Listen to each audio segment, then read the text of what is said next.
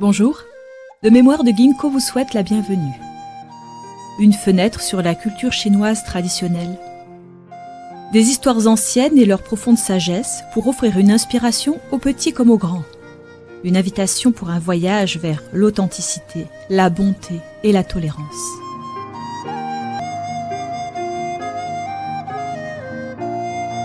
Une ancienne histoire chinoise, le faible peut vaincre le fort. Lao Tse, le fondateur du taoïsme, eut durant son enfance un professeur nommé Chang Tsung, qui lui enseigna minutieusement l'étiquette compliquée de la dynastie Zhou. Pendant, pour le jeune Lao Tse, les règles extérieures semblaient rendre la vie des gens fatigante et difficile. Lao Tse avait grandi. Chang Tsung se faisait très vieux. Lao Tse rendit visite à son professeur alors qu'il était très malade et sur le point de mourir.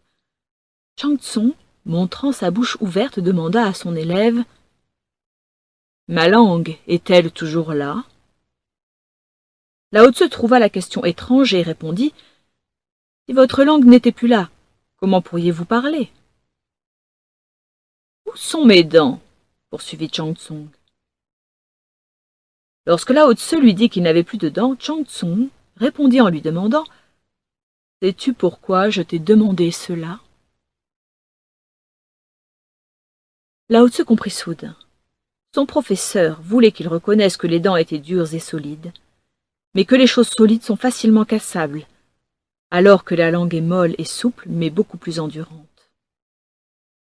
Lao Tse réalisa que c'était un principe qui s'appliquait à toute relation humaine ou affaire mondaine, où il serait sage de maintenir la douceur. Être doux signifiait être gentil et calme, tranquille et paisible.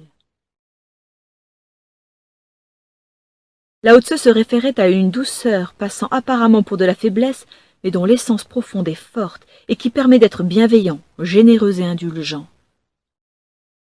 Dans son livre, le Tao Te Ching, aussi connu sous le nom de Dao De Jing, Lao Tse a écrit Sous le ciel, Rien n'est plus doux et plus flexible que l'eau.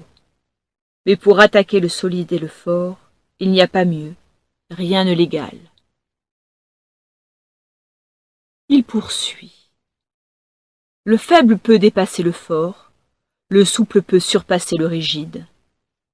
Sous le ciel, chacun sait cela, mais personne n'est capable de le mettre en pratique. La vérité semble souvent contradictoire.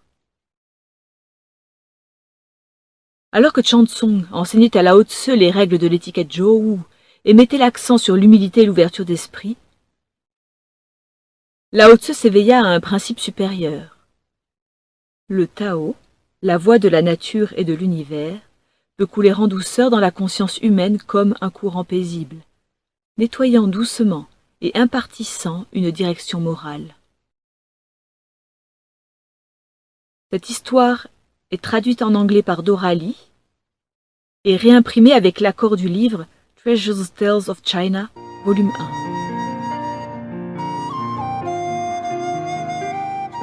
1. De mémoire de Ginkgo vous remercie d'avoir écouté ce podcast. Au plaisir de vous retrouver pour d'autres histoires.